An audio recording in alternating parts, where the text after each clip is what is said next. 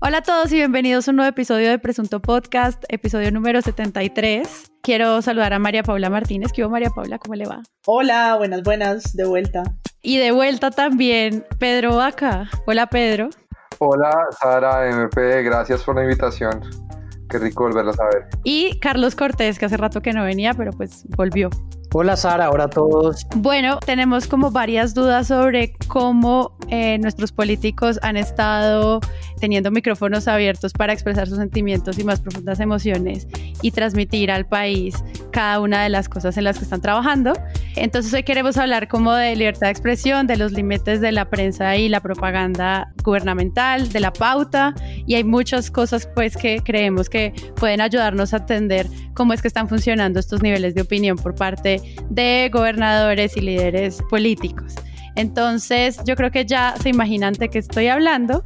Aunque lo habíamos mencionado en otros episodios, hoy por primera vez queremos hacer un análisis del programa Prevención y Acción, en el que Iván Duque, en conjunto con varios de sus ministros, pues desde que empezó casi la cuarentena a las 6 de la tarde, presenta de lunes a domingo un programa donde pues explican cómo está avanzando el trabajo que hacen frente a, la emergencia sanitaria en las regiones y las medidas que toman para mitigar la pandemia. Nuestro comportamiento es el que garantiza el distanciamiento físico, que nuestro comportamiento es el que garantiza que cumplamos con todas las pautas de higiene. Así que esta campaña, que consiste en que arranquemos con las pautas de seguridad, es algo que quiero que todos los colombianos puedan interiorizarla y compartirla. Que todos empecemos a utilizar estos símbolos, donde cuando estamos cumpliendo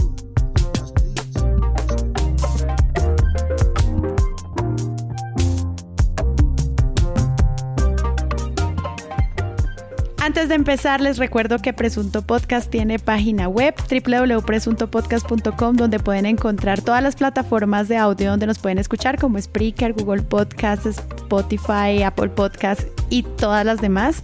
Eh, quiero darle las gracias de nuevo a cada persona que después de escuchar los episodios busca sus redes sociales y nos recomienda. En serio, es una de las mejores formas de crecer. Gracias por escuchar podcast y por recomendarlos. También pueden participar en nuestras redes sociales con titulastres, con mensajes, con preguntas, con sugerencias y finalmente pueden ser miembros de la comunidad de Patreon, que el próximo 23 de julio tendremos un encuentro con miembros de la comunidad para que quienes estén interesados en participar simplemente se acerquen al botón de nuestra página web y hagan parte de eh, nuestros mecenas. Entonces, no siento más que comience el episodio.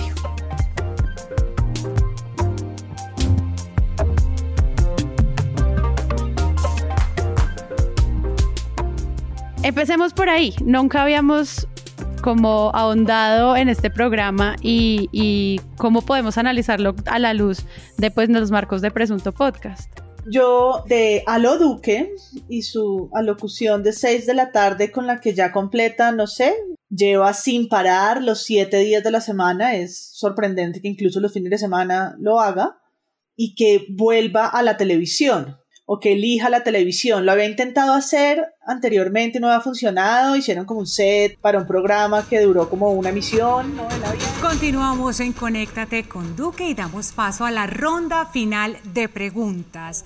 Vamos no, él había hecho cosas prepandemia que no continuaron y este entonces se instaló y se instaló para quedarse pareciera a las 6 de la tarde en un horario cuando empieza a hacer prime time, cuando empieza a subir la audiencia en la televisión, una audiencia que además sabemos que se ha aumentado mientras estamos confinados, ¿no? Hay más, somos más las personas viendo televisión que antes. La televisión sí sigue siendo el medio con mayor consumo en Colombia. O sea, 8 de cada 10 hogares tiene un televisor. Es, por supuesto, mucho más alto el acceso a la televisión que a las redes sociales. Entonces, elegir ese formato, pues no es fortuito. Volver a la televisión todos los días para mejorar su imagen, para subir en índices de favorabilidad que parecen estarle dando resultado. Creo que hacen parte de una estrategia pues mediática, explicativa, que puede ser útil en la medida que los decretos que salen a nivel nacional y distrital tienen 30 y 35 páginas y en verdad son un suplicio leerlos, pero pues ya se vuelve un espacio político que es peor suplicio, ¿no? A las 6 de la tarde, esto ya hablaremos de las caritas y por supuesto de la puesta en escena, pero lo dejaría por ahí. ok. Bueno, yo pienso que estamos, estamos hablando de un género que por supuesto no es nuevo y es pues el programa o la pieza comunicativa pues de propaganda política que está disfrazada o que está presentada como un espacio periodístico y esto no es nuevo, pues ya Pedro nos puede ilustrar un poco más. Los alcaldes, los gobernadores y en general las administraciones han usado siempre sus presupuestos para asegurarse que ellos también tengan algún tipo de megáfono. ¿Qué me parece a mí distinto? Que en este momento sí estamos viendo cómo cualquier proyecto político que se desarrolle desde una alcaldía, desde una gobernación o desde la presidencia, se tiene que ocupar muchísimo de cómo difunde información en redes sociales y qué tipo de contenidos pone en canales como YouTube o Facebook. Y ahí es donde empieza uno a ver que realmente la gente empieza a considerar que puede llegar a ser tan importante un espacio de eso simplemente porque admira o sigue a esa persona. Pues no hablo en el caso de Duque porque yo no conozco todavía ningún duquista, pero sí, por ejemplo, eh, los petristas o el alcalde de Medellín o Claudia, la alcaldesa de Bogotá. Entonces, es gente que confunde esos espacios con lo que podría ser un espacio periodístico donde hay contrastación de versiones y donde hay preguntas y pues una puesta en escena con estándares periodísticos. Ahora, para simplemente redondearlo en lo que planteaba MP sobre Duque, pues ahí hay varias, varias preguntas. La primera es que esto no es una locución presidencial en el sentido en que la ley lo establece y es que cuando el presidente decide usar pues la, prerrogativa que tiene de hacer una alocución a los colombianos y está utilizando el espectro electromagnético y los canales públicos, eso activa un derecho de la oposición a hacer una réplica, pero como él lo está haciendo a través de redes sociales, no está permitiendo que haya algún tipo de contrastación directa o inmediata a través de la oposición pero como muchos de los canales están colgando esa señal, que es lo que explicaba hace unos días Hassan Nazar en una entrevista, ellos están pudiendo evadir eso así. Nosotros no estamos haciendo un programa de entretenimiento, nosotros estamos haciendo un programa de pedagogía. Nosotros estamos desinformando a la ciudadanía diariamente de qué es lo que está pasando en el país con una emergencia sanitaria. Entonces, nosotros tenemos una, unas plataformas sobre las cuales muchos canales, tanto privados como públicos de manera voluntaria asumen la transmisión del programa y deciden ellos mismos que es importante esta información que el gobierno nacional está dando. Lo mismo lo hacen muchas plataformas eh, tecnológicas a través de sus canales digitales. Semana, por ejemplo, lo ha hecho con los Facebook Live, lo hace también el canal El Tiempo, lo hacen varios canales y eso seguramente es lo que ha tenido molesta a la oposición, que el, el programa del presidente tiene una gran acogida, tiene una audiencia también muy grande, sumados todos los canales que transmiten de manera voluntaria diariamente supera los 3.5 millones de televidentes. Ahora, ¿está funcionando? Pues yo pienso que si lo siguen haciendo, les tiene que estar funcionando.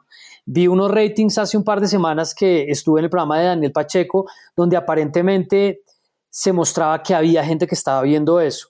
Pero en el presente de la estrategia comunicacional para manejar un momento tan difícil como el que estamos viviendo, pues yo me resisto a creer que eso le esté sirviendo al presidente, más allá de encuestas y de lo que esté señalando el rating.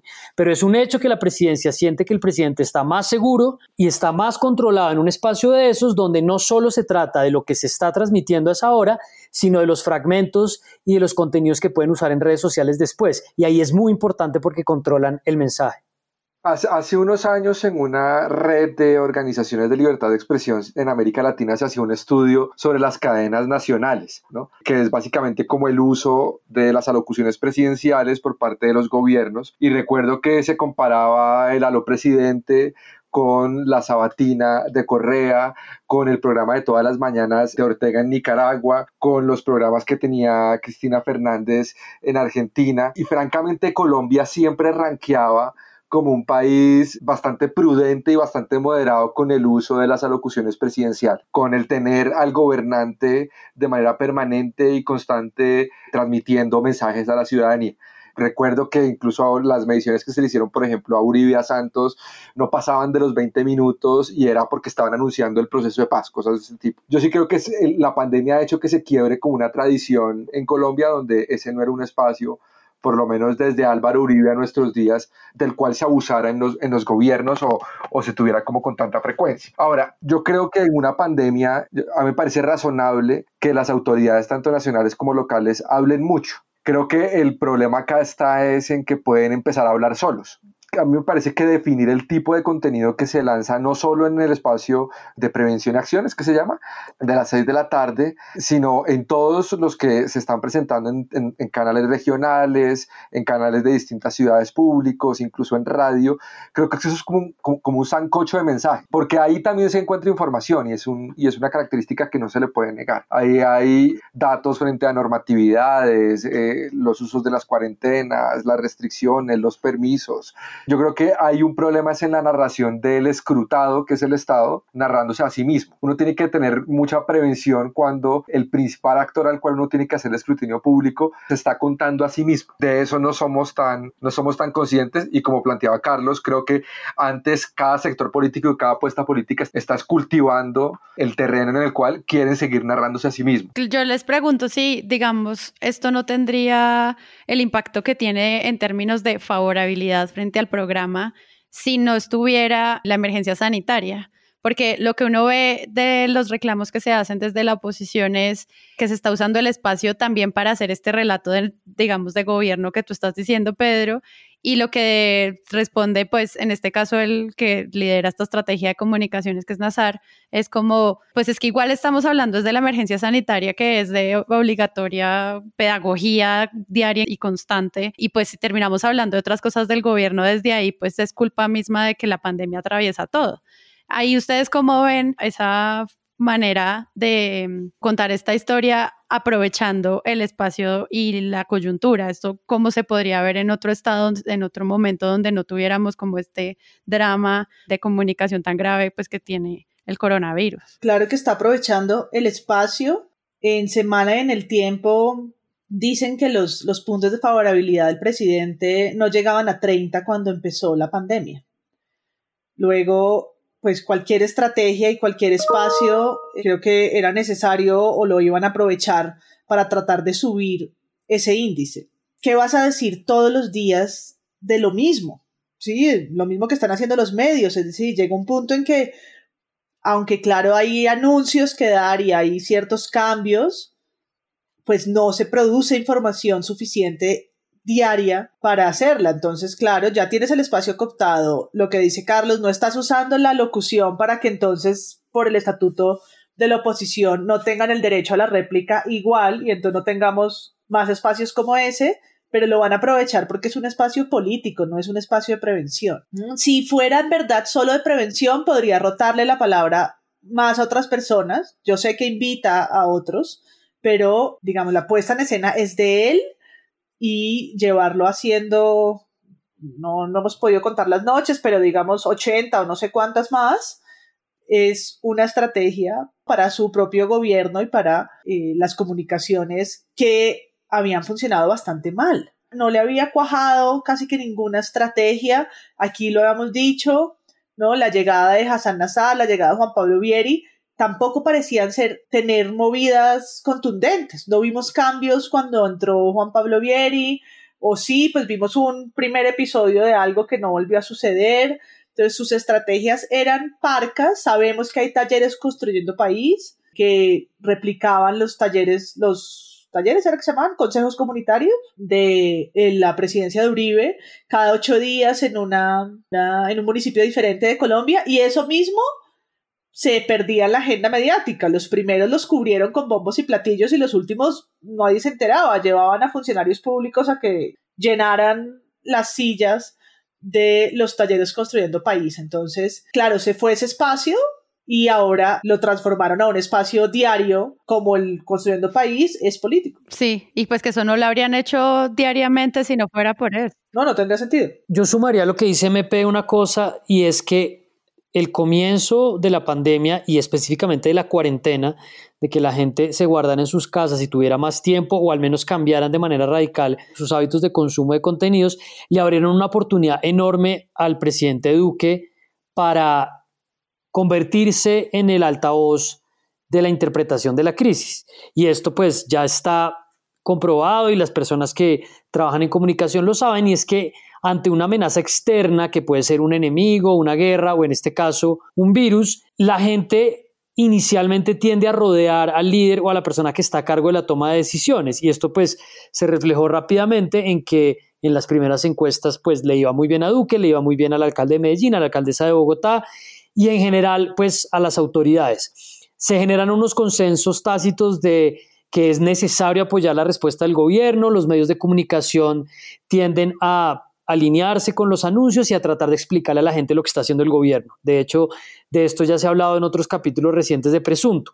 Y esa oportunidad el gobierno creo que la está desgastando y la está exprimiendo hasta el final, porque es un hecho que a estas alturas, cuatro meses después de que esto empezara, o sea, cuatro meses llevamos ya envejeciendo en la casa, marzo, marzo abril, mayo, junio. Día 300 de marzo. Sí, yo me acuerdo cuando nos mandábamos en el chat los memes de cuarto día de cuarentena y cuarto, quinto día de aislamiento. Eso hace que creo que ahí el gobierno empieza a tener como una, una idea tal vez demasiado o desesperado pensando que sigue siendo la alternativa y es que la gente va a seguir oyendo al presidente porque es que ¿qué vamos a hacer?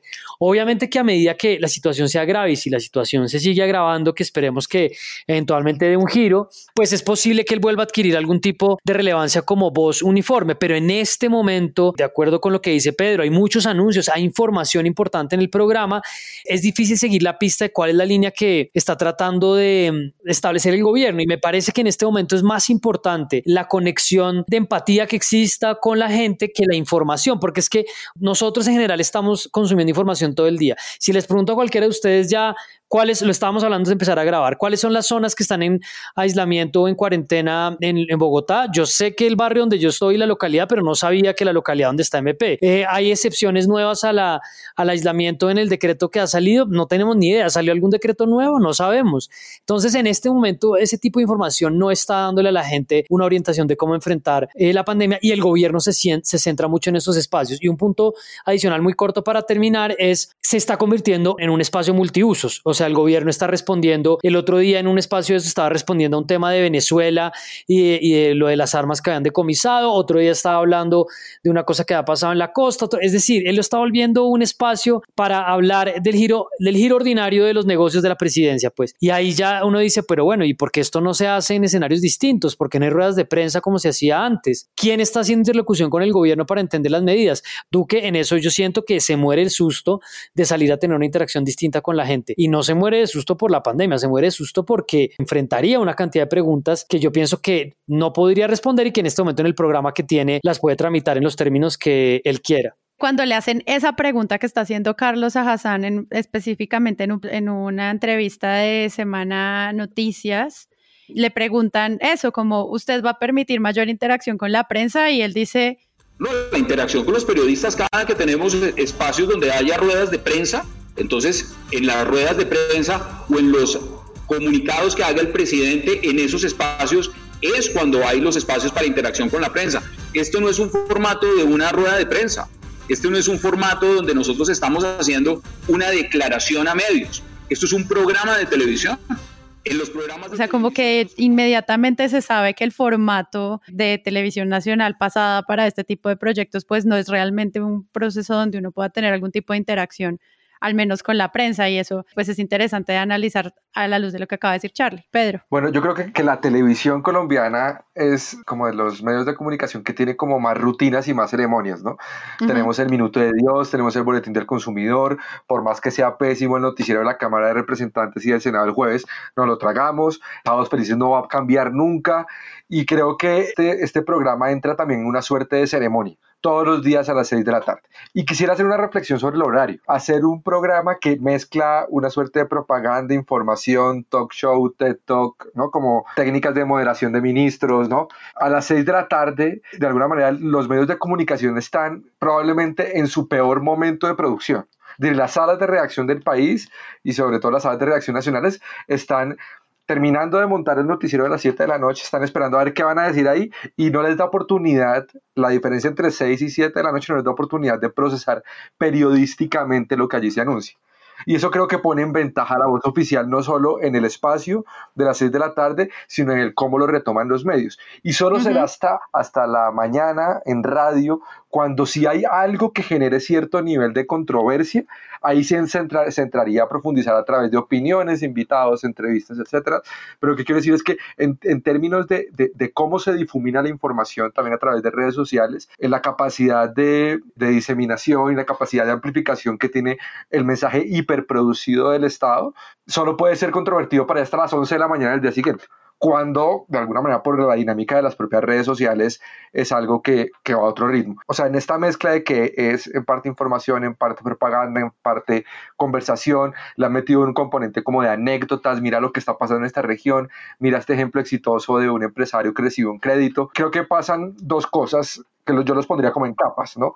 Una cosa es lo que está pasando y lo que está pasando tiene seguramente aciertos, desafíos, retrasos, problemas, eh, ¿no? como angustias, ¿no? que creo que ese nivel como de los matices, por ejemplo en Bogotá es mucho más claro. El mensaje nacional es un mensaje persistente, constantemente optimista, inequívocamente en la dirección correcta y uno como que empieza a decir, bueno, todo está saliendo tan bien. Y creo que hay una segunda capa que es la que creo que más le importa a los gobernantes hoy en día y es cómo se percibe lo que está pasando. Y creo que hay muchos más esfuerzos en el cómo se percibe que en concentrarse sobre los hechos y lo que está sucediendo. Y ahí entra también el juego de políticos como Petro. No, no, importa que a lo mejor las cosas no vayan tan mal, hay que hacerlas ver si se puede peor, porque ese es el combustible de la correa de transmisión del discurso que se quiere transmitir. Y sobre todo eso que tú dices, Pedro, de los medios, cómo toman toda esta información de una hora que se, pues que está ofreciendo eh, la presidencia de la República, cómo está el nivel de fact-checking de esa información, por ejemplo, o hacerle seguimiento a cada uno de los datos que se dan y no solamente a nivel pedagógico. Y ahí, pues es un trabajo que evidentemente se sale de las manos por la cantidad de datos que genera. Mm, entonces, como que al final lo que uno termina viendo es, no sé, medios pequeños que retoman por completo lo que llaman la conferencia del presidente Duque haciendo como unos headlines y ya, pero pues no necesariamente es como periodismo de investigación o contrastación de datos en ese caso. Tendrías que tener una sala de redacción nocturna. Para eso, si sí, no, pues tampoco. O sea, sí, por cómo está montado, tendrías que tener la capacidad de trabajar toda la noche y ojalá que te respondan otras fuentes a esa hora sí. ¿sí? para poder hacerle, digamos, como un contrapeso periodístico al gran despliegue que tiene el mensaje institucional. Uy, ¿Ustedes cómo lo ven desde lo que los medios retoman de eso? O sea, creo que hay varios medios reaccionando también a este programa y pues tratando de darle también un análisis parecido a lo que nosotros estamos tratando de entender acá. Publica el tiempo el 24 de junio en ese camino. ¿Cómo le ha ido al programa diario del presidente Iván Duque? En este análisis que publican como en Nación del Tiempo, hablan de cómo algunos analistas pues han insistido en que el formato se está desgastando, pero hacen un énfasis muy alto eh, durante todo el análisis de cómo igual mejora la favorabilidad del presidente. Ahí pues también ese tipo de réplicas de hacer un programa de televisión y luego que los medios retomen el programa para contar cómo te ha ido de bien en este tiempo, ¿ustedes cómo lo ven? Pasamos de un punto de partida que es la fuente o los contenidos que en general se están estructurando y que se difunden desde un libreto. Entonces, el programa de Duque no se va a ver mal. El programa, no sé, o podemos después hablar un poco de eso, pero eh, los programas de Holman del tercer canal donde entrevista a Petro, pues Petro no se va a ver mal.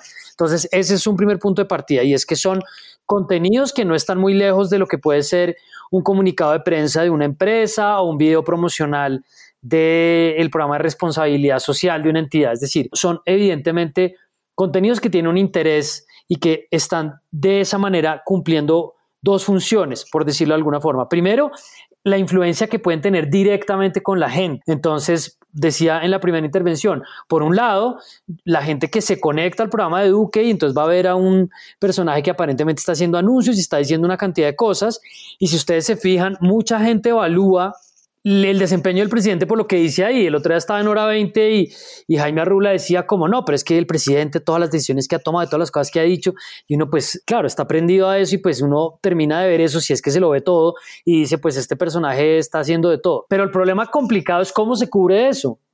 Entonces lo que estamos viendo ahora, pues que ya tenemos los cuatro meses de estar envejeciendo en la casa, de medios de comunicación que con un grado mayor o menor de rigurosidad o de exigencia terminan usando la cobertura del presidente para hacer algún tipo de análisis sobre cómo está siendo la reacción oficial a la pandemia y eso ahí empieza a ser problemático. Entonces, ahora le están exigiendo un poco más al presidente que deje de hacerlo, pero a mí pues sí me sorprende que no haya desde el, sector de los medios como una reivindicación un poco más fuerte de que, de que es que queremos que el presidente conteste cosas específicas. A mí me encantaría preguntar al presidente, por ejemplo, pues para empezar por los temas que yo trajo por Coronap. A mí me, me, encantaría preguntar al presidente por cosas como la identidad que él tiene frente a cosas que hace el ministro de Hacienda, sobre un debate que ha habido sobre los subsidios a la nómina versus los préstamos. Me gustaría mucho preguntar al presidente por el tema del día sin IVA. Es que el presidente no habló de eso más allá de lo que él controló del mensaje. oficial de esos tres días sin IVA que están siendo pensados para el 19. Voy a repetir aquí la fecha, doctor Romero, 19 de junio, 3 de julio y 19 de julio. Y por supuesto, se busca que tengamos la adquisición de esos bienes, bien sea por vía electrónica o por vía presencial, obviamente con todos los protocolos y los controles que están. Pero también pudimos observar que en algunos lugares del territorio se presentaron aglomeraciones y se presentaron también desórdenes. Y por supuesto que todos lamentamos esa situación. Pero seamos claros, nosotros como país, acá tenemos que salir todos adelante en la protección de la salud, en la protección de la vida y también en la reactivación es que nosotros debemos aprender de las lecciones que nos deja también el día de hoy, las positivas que son muchas, y también aprender de aquellos espacios donde el comportamiento ciudadano no fue el adecuado para que no se repita. Cuando hemos visto además el comportamiento de las tasas de contagio, cuando se ha tratado de decir es que esto es por culpa del día sin IVA, claramente hoy no hay ninguna información que permita establecer esa correlación. Inclusive en algunos lugares han sido muchísimos otros los elementos de análisis de mayor riesgo, como las fiestas clandestinas. Entonces, tenemos en este momento, para retomar el punto, la cobertura sobre esos programas y ahí hay todo tipo de complicaciones, porque entonces estamos usando como fuente de información periodística, pues un programa propagandístico y ahí está muy difícil poder entender qué de lo que se está diciendo se está haciendo. O sea, un, tema básico con el que la gente se podría dar cuenta, que entre los abogados se discute mucho. Cuando se anuncia algo en el programa de Duque versus cuando se, se saca específicamente los decretos, por ejemplo. En un chat ahí de, del pasado mío de abogados que sí trabajan en derecho de manera permanente, preguntaban mucho eso, pero este, es que Duque dijo ayer esto cuando sale el decreto. Y eso me parece que para los medios empieza a ser complejo y yo pienso para cerrar que si estamos en un punto y hago un llamado desde esta tribuna para todos los medios que nos oyen, que no sé cuántos serán, que ya es hora de empezar a exigirle y empezar a ponerle un poco más de presión al gobierno para que responda a los temas de la pandemia en un formato distinto que no sea una producción de Hassan Nazar Producciones. Es que no puede ser. Yo creo que hay otras cosas que a lo mejor no son tan, tan visibles que, que inciden en la ecuación. Los medios están a media marcha, un cuarto de marcha, un octavo, un dieciséisavo de marcha. Necesitan llenar espacio. Entonces, cualquier videíto viral de redes sociales que genere una mini controversia será bienvenido por televisión. Y cualquier video que diga algo más o menos interesante por parte del gobierno también lo van a recibir muy bien. Se necesita llenar espacio, minutos, en tiempos en los cuales no pueden tener un despliegue como el habitual, en tiempos donde muy seguramente están alternando, mandando a vacaciones a algunos periodistas, ¿no? Es decir, están a una media marcha en, en la cual, pues también el material que venga prehecho, preempaquetado, ayuda a llenar parrillas. ¿sí? Ahora, creo que sí hay dos decisiones editoriales que me parece pueden pasar una factura fuerte a los medios de comunicación en el mediano plazo. Primero es que creo que han priorizado frente a la pandemia el, el rol de ser un catalizador de estados de ánimo optimismo, heroicidad, ¿no? Vamos juntos, ¿no? Como la colombianidad, el patriotismo, y también a repartir culpas. Lo que pasa es que creo que fácilmente se cayó a repartir culpas en el eslabón más débil de toda la responsabilidad pública porque pareciera que todo lo malo que, pasa es porque la gente no se pone bien el patapabocas, porque la gente incumple, porque vea los están de rumba, porque no. Es decir, si hay, si hay, digamos, un señalamiento de los medios que lejos de ser a las autoridades, es más hacia los ciudadanos. Aleccionar y de alguna manera intentar domesticar el comportamiento ciudadano desde la culpa. Y creo que esto, como, como planteaba Carlos, deja de lado un poco esa labor de escrutinio que uno esperaría se tenga. No estoy diciendo que no se haga, estoy diciendo no es, no es por lo menos lo más habitual y no, y no es, no es de manera constante. Ahora, creo que, y, y es una de las cosas que más me preocupa, creo que el formato de hablar diariamente a una hora y dirigirse al país se parece más a los modelos de Estado con los cuales pareciera que el gobierno actual no tiene identidad. Es decir, eso es más cercano a la sabatina, a lo presidente, ¿no? Como a, formatos donde el Estado tiene que colonizar la conversación pública y creo que eso habla muy mal de lo que entendemos nosotros por medios públicos. ¿no? que se hace la gente en este contexto. Y usted está explicando que es un programa, es cómo se explica que un presidente tenga un programa televisivo que puede caer, según algunos, en la propaganda y que se asemeja un poco al lo presidente que había en Venezuela. Eh, o sea, parece más un escenario publicitario que informativo en este caso pues las percepciones todas son respetables. El presidente Nicolás Maduro o el gobierno chavista en sus oportunidades habrán tenido un programa creado antes de una emergencia sanitaria.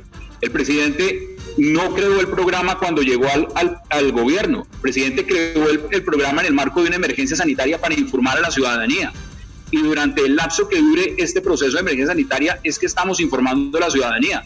No cabe la comparación además. Porque de la misma forma en que el gobierno toma decisiones, el Congreso existe, ¿no? Porque el Congreso no tiene, no sé, 15 minutos a la semana en el mismo espacio. Las Cortes están declarando, ah, dando conceptos sobre la constitucionalidad o no de las normas. Todos los demás poderes del Estado van en el mismo Renault 4 del pasado, mientras el gobierno tiene un Lamborghini que va todos los días. Incluso los medios públicos en momentos como este deberían estar habilitados para las comunidades científicas. Se habla de los médicos si queremos, si los medios quieren hablar de los médicos. No les hemos abierto un espacio donde puedan estar animando una conversación en la cual ellos son protagonistas y no tanto fuentes. Entonces creo que ahí, ahí vuelve a flaquear nuestra noción de medio público porque sí son medios del gobierno, al punto que pues es un show, un despliegue, una performance que tiene elementos de periodismo, pero que no puede evaluarse exclusivamente bajo una sombrilla periodística. Que la similitud con el formato de Aló Presidente o de las sabatinas de Correa también pasa por el tono, por la forma también muy eh, de la televisión y muy del melodrama de América Latina y es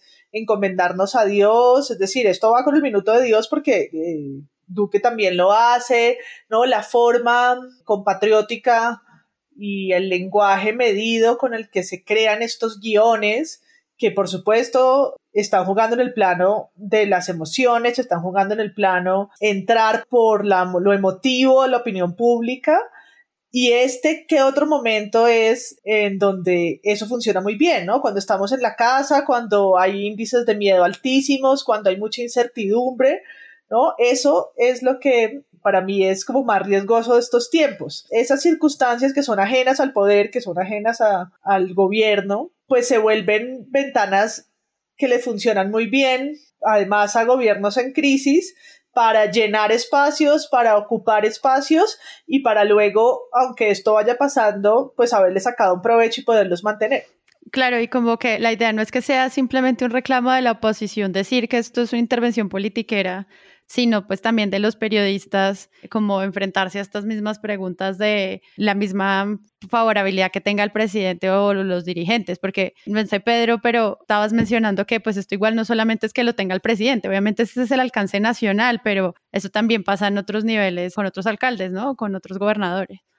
Por ejemplo, nosotros hemos evaluado contratos de pauta donde una, una alcaldía de cualquier municipio contrata con una emisora que semanalmente va a ir a hablar una vez un secretario del despacho a esa emisora y es parte, digamos, como el contrato de pauta que se presenta y se empaqueta como como una entrevista. Yo creo que es importante que esos espacios existan y existan en escenarios, digamos, como de anormalidad democrática. Pero toda democracia tiene que tener un sistema de freno y contrapeso y la pregunta es cuándo es el límite de un programa como el que se está planteando.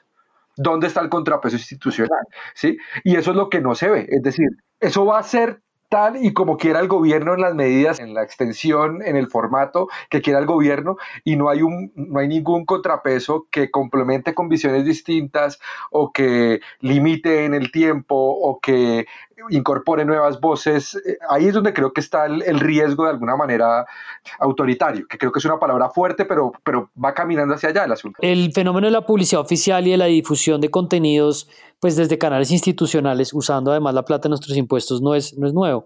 Pero tratando de ponerme en el lugar de los asesores de comunicaciones de, de, estos personajes, hay un problema muy complicado en redes sociales que ustedes lo ven a diario y es cómo hago yo para que alguno de mis mensajes genere conexión o haya viralidad o haya alguna forma que desde mi propia tribuna también yo tenga influencia en la manera como se está construyendo la opinión pública. Entonces, los medios de comunicación y de esta teoría tradicional del debate público de argumento A, argumento viene, libertad de expresión, la mejor respuesta a la información es más información, pues es un hecho que los van a liquidar después en redes y la percepción va a ser cualquiera que sea distinta a la que está intentando posicionar el gobernante. Y por esa razón los presupuestos de publicidad oficial y las estrategias de comunicaciones se están empezando a volver pues un canal, un producto, un, un programa nuevo. Entonces no es, no es exactamente lo mismo a lo que podía hacer hace cinco años City TV o diez años en eh, City TV, no Canal Capital, por ejemplo. Y ahí es donde yo veo que hay un problema grande y es que todo el mundo está tratando de construir su influencia desde su propia tribuna, que eso es algo que no, no sería demasiado polémico, pero sí es complicado cuando esa influencia se está tratando de construir con los recursos del Estado y en el últimas lo que ha hecho es que él ha probado 10 formatos distintos. Él ha entrevistado estudiantes aparentemente emocionados en, el, en, el, en la Plaza de Armas de, de, la Casa de Nariño. Me acuerdo que al principio en uno de los primeros programas de la pandemia él tenía una periodista que era moderadora hasta que él se dio cuenta que él quería ser el host, que él quería ser el moderador. ¿Se acuerdan? Sí. Ahora ya está como más asentado con este programa pues en la sala, en la sala de reuniones de, del gabinete, pero antes era parado. Eh, al principio entonces había una pantalla gigante por donde paseaban algunos y esa búsqueda de formatos en últimas, bueno, tienen además un, ahora una, una, cosa de radio que yo no sé por dónde distribuyen y ahí es donde yo veo que hay, que hay una pregunta y es como, ok, uno, uno podría negarle la posibilidad a un gobernante que intente difundir un mensaje en sus propios términos, uno podría decir, y esta es una discusión pues que, que yo sé que la flipa ha dado pues de una manera pues coherente y es en el, en el, en el uso de los recursos públicos de manera arbitraria, pero estos tipos van a intentar hacer esa influencia.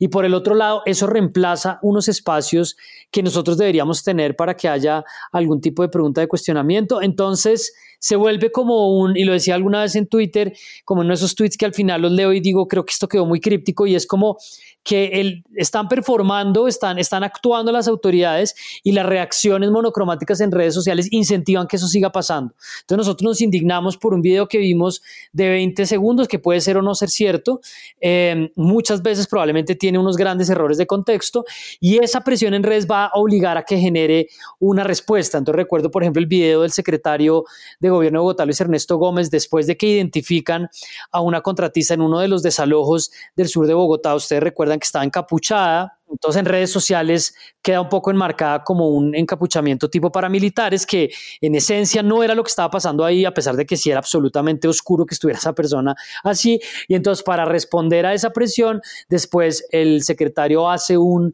un, programa como de excusa de ella que pues a todas luces se ve un poco auténtico. Y ahí es donde yo creo que estamos en este momento y es básicamente en que la publicidad oficial y los recursos para comunicaciones está inevitablemente metido en una estrategia de influencia donde cada cual necesita una tribuna desde la que pueda controlar un poco el mensaje.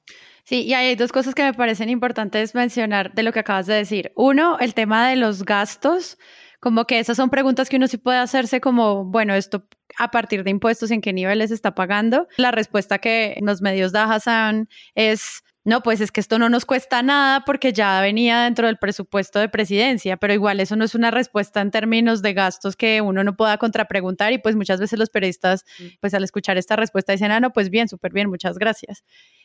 Eso como por un lado. Y por el otro, eh, lo que estabas planteando de también, eh, pues el tipo de gobernante. O sea, yo recuerdo la época en la que eh, estaba la móvil de Canal Capital en eh, la Plaza de Bolívar frente a la, posible destitución de Gustavo Petro y ocurría pues como que había una crítica por parte de los medios de, y esto es exagerado de que estén todos los días allá, mientras que con este otro programa pues también a la luz de la pandemia pues se valida, ¿no? Son como diferentes niveles, pero al mismo tiempo la manera en la que los medios se acercan a estos debates, pues también demuestran desde qué partes se están planteando. Y de nuevo cito el reportaje del tiempo donde mencionan que pues básicamente Duque se encuentra en una luna de miel con la opinión pública y que los ciudadanos tienen una percepción positiva de la mayoría de, de las cosas que se está haciendo desde presidencia, que son cosas que dicen los medios. O sea, son frases citadas de, de los medios. Yo lo que creo es que cuando uno tiene un mal diseño de medios públicos, y aquí MP, esto lo hemos hablado desde hace muchos años, ese mal diseño opera en tiempos, digamos, de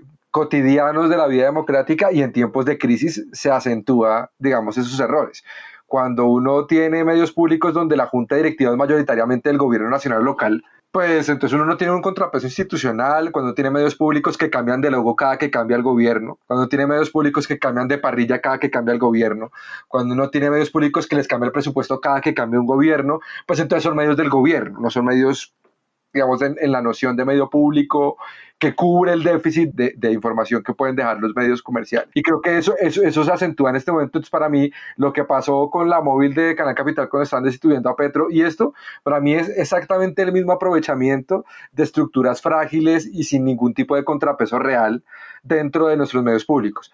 ¿Qué es Telecaribe? Pues todos los gobernadores sentados. ¿Qué es Telepacífico? Pues los gobernadores sentados. ¿Qué es eh, todos los gobernadores sentados? ¿no? Entonces, ahí ellos tienen su pedacito y, cada quien tiene su cuotica de, de propaganda y eso autosatisface con recursos públicos la imagen que se quieren dar todos. Ahora, yo quisiera como girar un poquito la mirada hacia, hacia las audiencias, ¿no? Al final, estos son esfuerzos importantes, ¿no? Porque si uno le quiere poner no sé, cuánto es el equipo de producción de estos programas y cuánto nos cuesta el minuto, la hora de este programa o de estos programas en distintos medios. Si bien puede tener un impacto dentro de la ceremonia y la rutina, no creo que varíe mucho la aguja de la apreciación y siento que al final son esfuerzos muy grandes para darle como de, de comer a una tribuna que está sedienta de consumir contenidos para reafirmar sus propias conclusiones. ¿no? Al final queda uno en, en un entorno donde estas, estas autonarraciones, ¿no? es como el, el, jugador del partido de fútbol que narra el partido de fútbol, donde pues todo el mundo considera que su referente, su, el grupo político con el que tiene una identidad, pues es el bueno, ¿no? cree que tiene la razón sobre lo bueno y lo malo que está pasando y además considera que está del lado justo de la historia y esto creo que las redes sociales amplifican psicológicamente esto, ¿no? Y que la forma de avanzar en ese lado justo de la historia es señalando a su contradictor, haciendo sentir a su contradictor culpable. Esto al final son esfuerzos muy grandes para una audiencia que al final si le dan eso o le dan otra cosa, va a tener los mismos comportamientos. La entrevista que tú has mencionado, Sara, en la que explica Hassan Nazar un poco el formato, a mí me llamó la atención que él dice, esto es de pedagogía, no de entretenimiento. Cuando tienes una hora en la noche en la televisión, todos los días, es absurdo pensar que estás en esa caja luminosa y que no estás vendiendo algo similar al entretenimiento. Y menos cuando eh, estamos jugando, como decíamos, con el lenguaje de la emoción y con caritas feliz y triste en cartulina no me, no me digas que, que, no tiene y que no está pensado desde esas lógicas. Caritas que además yo creo que ese es otro de los, de los intentos fallidos de cosas, yo no volví a ver, o sea, que alguien de verdad de nuestros oyentes nos diga dónde se consiguen, dónde se descargan, dónde se pueden imprimir, porque más allá de las que le vi en su mano al presidente que nos convocó a todos y a todas a usarlos, no tengo ni idea cómo si quisiera yo hacerlo puedo tener acceso. Y en Colombia nos sorprendió ayer el presidente Duque con una nueva campaña de pedagogía sobre el cumplimiento de normas en la pandemia. Presidente, buenas tardes y cuéntenos de esa campaña. Póngale una carita feliz a, a Pascual. Gabriel, buenas tardes. Sí. Bueno, Gabriel.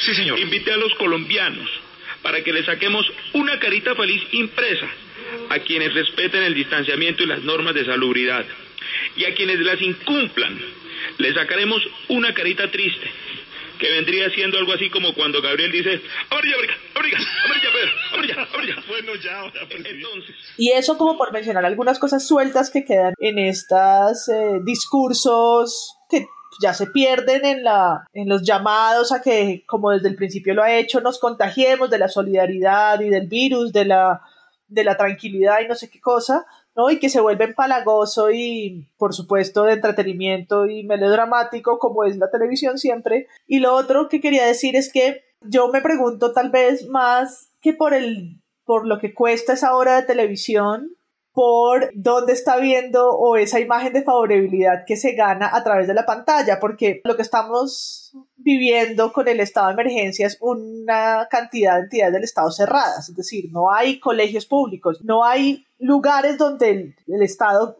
cuida de alguna manera o ofrece servicios a la comunidad. Los que está, siguen funcionando están funcionando de manera atípica, entonces ahí no se ve y ahora aparece eh, en la pantalla limpiando su imagen, pero los medios poco se ocupan de pensar cómo funciona el poder en un estado de emergencia así. De nuevo, pues son como preguntas que nos ayudan también a entender la manera en la que está viajando la información en esta pandemia que pues nos tiene o en la pantalla quienes no pueden acceder a otro tipo de contenidos o a las nuevas telenovelas que están reencauchando o a entender pues de que hay una forma eh, de controlar la información desde el gobierno, pues que hay que tener en cuenta y que esperamos que la audiencia de Presunto Podcast pueda evaluarlo como con la importancia que requiere tener al presidente hablándote desde su show durante una hora todos los días por 100 días. Eso obviamente va a tener las implicaciones y va a tener un análisis más adelante. Entonces, reflexiones finales. No, reflexiones finales. Es verdad que qué crisis la de la televisión tan hijo de madre. Quiero decir que en mi canaleada he visto Los Reyes, he visto Chepe Fortuna, he visto novelas y anuncios, digamos, mientras estoy viendo Chepe Fortuna, devolviéndome al año no sé qué,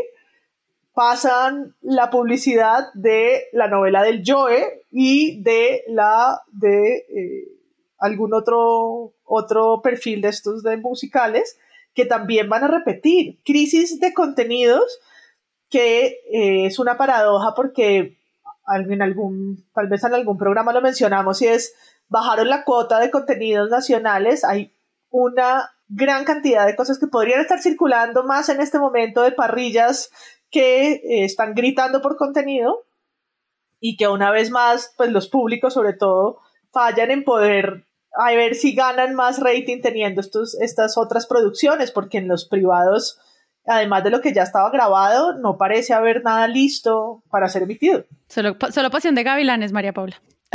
Eso, Pasión de Gavilanes, exacto. No, me vi La Venganza Analía, muy buena. No, yo no estoy diciendo que la, que la televisión esté en su mejor momento de plata, pero estoy bastante convencido que la televisión es el medio menos afectado por la crisis. O sea, yo veo anuncios, hay cierto nivel de movimiento, no, no quiero decir con esto que estén perfectos y bien, pero creo que es de los que más capacidad podría tener si se le compara con otro tipo de medios de comunicación. Yo, en cambio, sí estoy de acuerdo con que existan estos espacios. En lo que estoy en desacuerdo es en que no sea claro cuál es el límite y cómo es la forma en la que hay un contrapeso democrático a la voz institucional por el simple hecho de la voz institucional. También me, me, me parece que si tuviéramos un gobierno que no contara nada, ¿no? como un presidente ausente, estaríamos en cambio reclamando que no hay una voz que nos diga en plena pandemia qué es lo que está pasando. Entonces creo que ahí el problema no es tanto de la acción, al final yo creo que la libertad de expresión también da para que esos estilos de formas de narrar y autonarrarse, que a uno le pueden, a mí personalmente no me gusta, pero creo que es una alternativa, no es ilegal en Colombia hacer eso. Creo que lo que nos falla como sistema democrático es dónde está, dónde está el borde, dónde está la frontera en la que esto nos aseguramos que no se vuelva propaganda eterna con riesgo de autoritarismo. y creo que eso no lo tenemos claro y eso asusta. ¿En dónde van a estar los espacios de discusión a medida que estos formatos se fortalecen, que empiezan a generarse como islas o burbujas donde los mismos gobernantes prefieren que su mensaje esté muy controlado? Si ustedes piensan en este momento, si pensamos en el programa de Duque, eh, o en una entrevista de radio donde él de todas maneras ha tenido previamente algún tipo de conversación de decir, bueno, yo voy a salir en este medio a esta hora porque considero que esto me funciona. Si pensamos que eso se va fortaleciendo, decía, ¿dónde vamos a tener espacios para tener algún tipo de, de, cuestionamiento de preguntas a las autoridades que esperamos o la idea es que lo hicieran los periodistas, pero pues No es simplemente culpa de los periodistas que estos espacios se vayan reduciendo.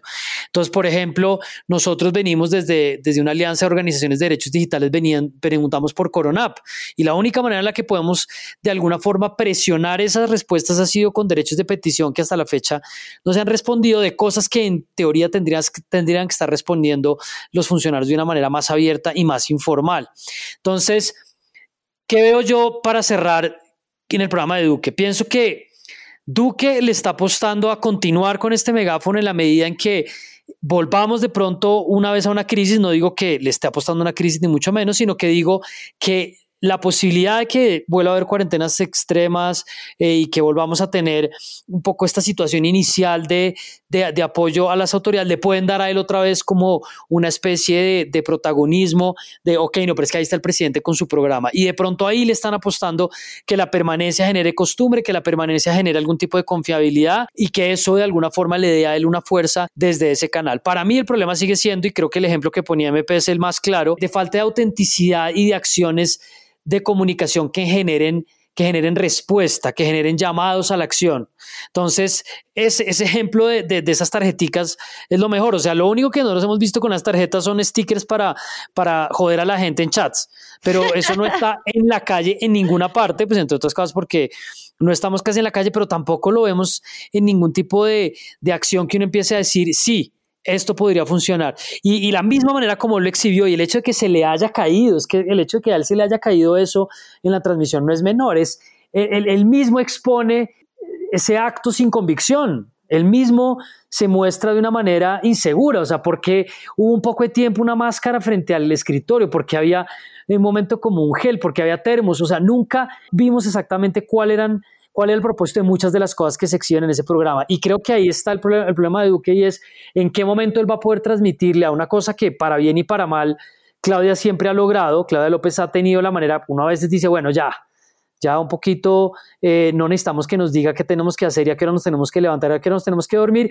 uno ve claramente la línea de su mensaje. Entonces simplemente espero que en esa evolución podamos tener algo que en definitiva sirva para orientar a la gente y lo que, pues lo que decía un poco al principio. En este momento creo que los colombianos necesitan tener un mensaje claro, no de alarmismo, no de intimidación, pero sí de que lo que estamos viviendo es una cosa seria que tenemos que enfrentar de una manera y no a través de un programa que disfraza la, crisis de buenas noticias.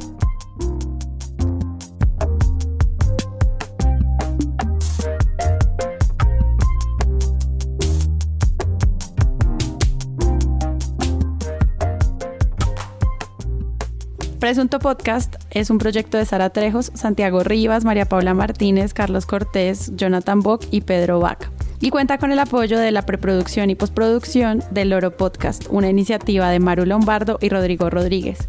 Recuerden que podemos hacer este episodio gracias al apoyo de nuestra comunidad de usuarios que por medio de la plataforma de Patreon confían en nosotros para que cada semana exista un nuevo capítulo, mundiales, titulastres, análisis y una conversación privada en nuestra cuenta de Twitter Presunto Plus exclusiva para Patreons. Gracias por seguirnos en nuestras redes sociales, Presunto Podcast, en dejarnos mensajes y sobre todo gracias a todos por compartir los episodios. Hemos crecido gracias a eso y sabemos que es la mejor manera de apoyar a creadores de contenido en audio para crecer. Entonces los invitamos a que se laven las manos, que se cuiden mucho, que escuchen podcast y que busquen un nuevo episodio la próxima semana. Yo soy Sara Trejos.